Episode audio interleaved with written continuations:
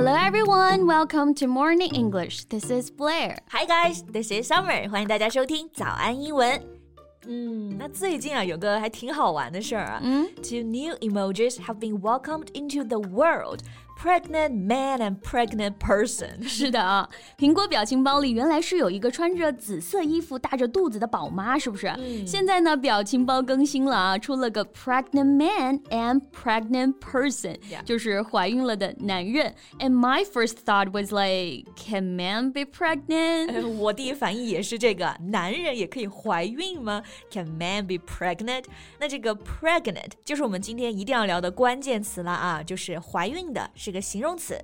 然后关于这件事儿呢，我们就去搜为什么苹果会出一个这样的表情包。嗯，and it said that the new emojis are for trans men, non-binary people or women with short hair. Yeah. 所以这么看来啊，这就是苹果表情包的性别正确了，就是表达对性别的包容性。嗯，那其实啊，男生怀孕生小孩的情况呢是这样的，就刚刚贝贝说的 trans man 指的就是跨性别的男性 transgender。有一个最有名的例子啊，就是 Thomas Beatty，他出生的时候呢是女生，但他自己的身份认同是男性。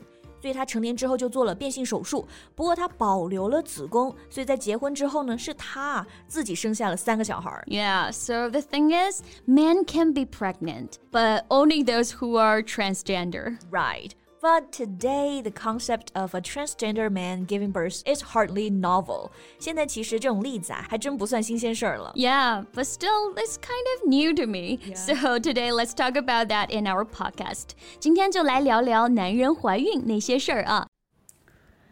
欢迎大家点赞、订阅我们，并且打开小铃铛，这样就可以第一时间收到我们的更新提醒啦。 另外，本节课的笔记也给大家准备好了，在视频简介或评论区即可领取哦。OK，那我们刚刚讲这个怀孕男人的表情包呢，其实是表现一种对性别的包容啊。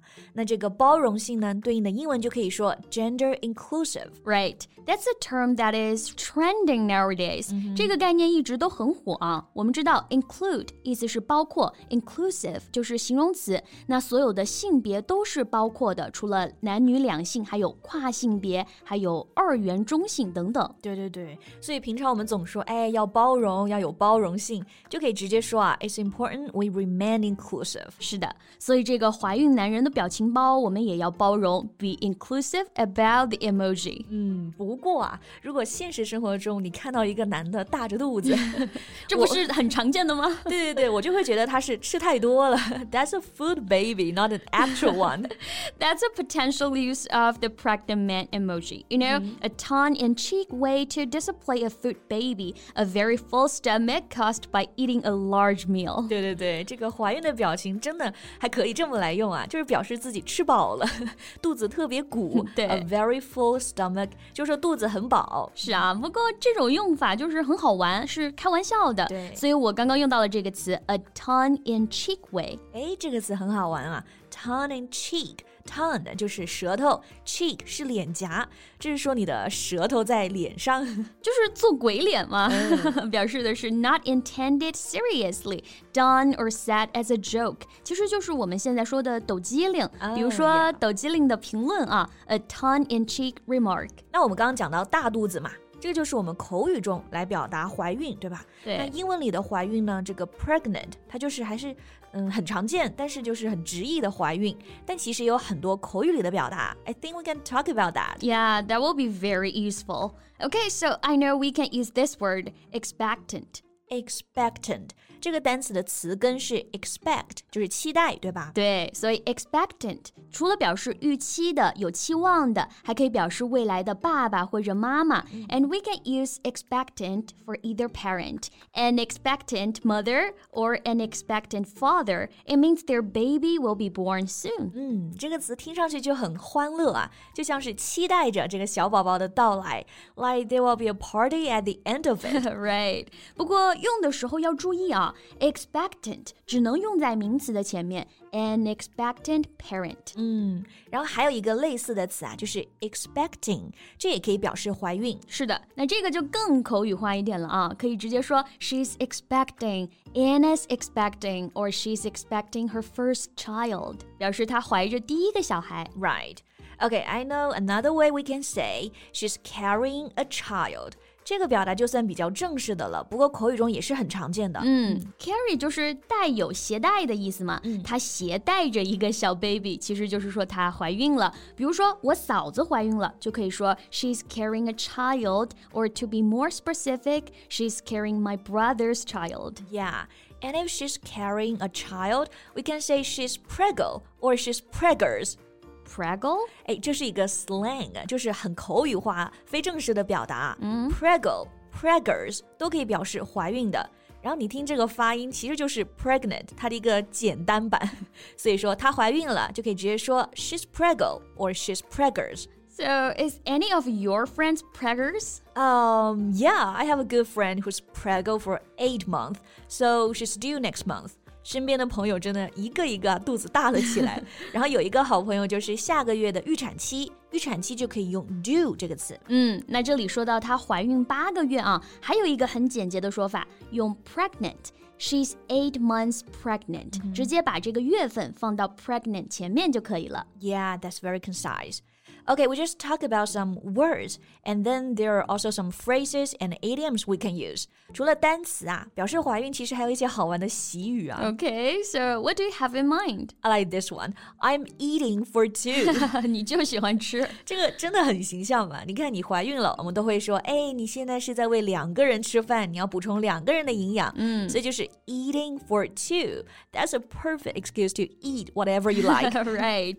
And here's another one. Have a bun bun in the oven，哎，这个也跟吃的有关。哎，是的啊，这个 bun 本来指的是那种小面包，像是汉堡啊、肉夹馍外面的那一层面包，我们都可以叫做 bun。然后 oven 是烤箱的意思，字面意思是烤箱里面有个小面包了，其实就是说啊，肚子里面有宝宝了。Yeah, the baby is like the bun, and the womb is like the oven. So if we say she has a bun in the oven, it means she's pregnant. Okay, and I know a more refined way of saying someone is pregnant. That's in the family way.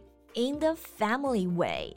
嗯，这个表达如果你不说的话，真的看字面意思还不好理解。什么叫做用家庭的方式？其实就是说有自己的小家庭，有下一代了嘛。Yeah. 这个表达是比较有礼貌的啊，还挺有教养的。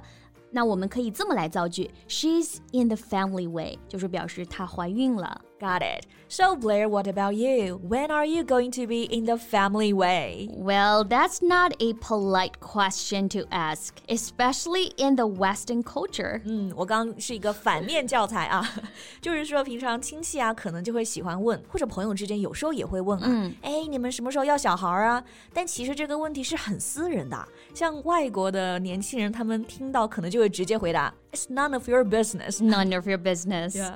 不过啊，我们一开始不是讲怀孕的男人嘛？如果以后真的技术成熟了，正常男人也可以怀孕了，我还是很期待这一天的。哎，对，这样应该就不会再有人说，哎，不就是生个孩子吗？矫情什么劲儿？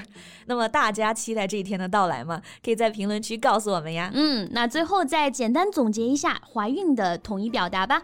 那常见的最基础的单词还是 Pregnant. 嗯，然后同义词呢有 expectant, expecting, carrying a child，口语表达有 preggo、preggers，还有词组可以说 eating for have a bun in the oven in the family way. So thank you so much for listening. This is Blair. This is Summer. See you next time. Bye. Bye. 如果你喜欢这期节目，请点赞加订阅，这样就可以反复观看啦。同时，本节课的笔记也给大家准备好了，在视频简介或评论区即可领取哦。This podcast is from Morning English. 学口语就来早安英文。